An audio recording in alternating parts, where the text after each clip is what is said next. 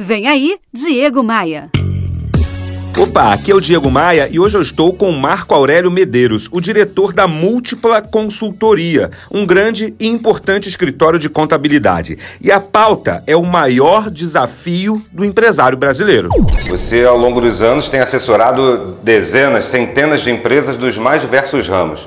Eu sempre preferi chamar os problemas de desafios na sua opinião, qual é o maior desafio, dentre tantos, que uma empresa enfrenta no Brasil hoje? O maior desafio, entendo, que é acertar na gestão. Não é fácil.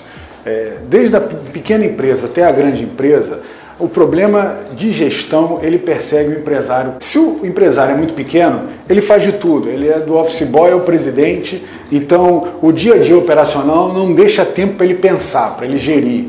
E à medida que a empresa vai crescendo, ele começa a não ter mais o, o dia a dia na mão. Então, a, a, falta de gestão, a falta daquele preparo para tocar o dia a dia, acaba deixando ele órfão nesse momento também. E aí, o que, que ele deve fazer? Eu acho que ele tem que buscar qualificação, tem que contratar gente, tem que terceirizar serviço, tem que abrir o, a mente para o que está em volta, para o que é, é, viajar e ver como é que estão fazendo lá fora, ler revista especializada, enfim, ele tem que se informar e tem que buscar ajuda, com certeza, buscar apoio. Você delega bem nas suas atividades?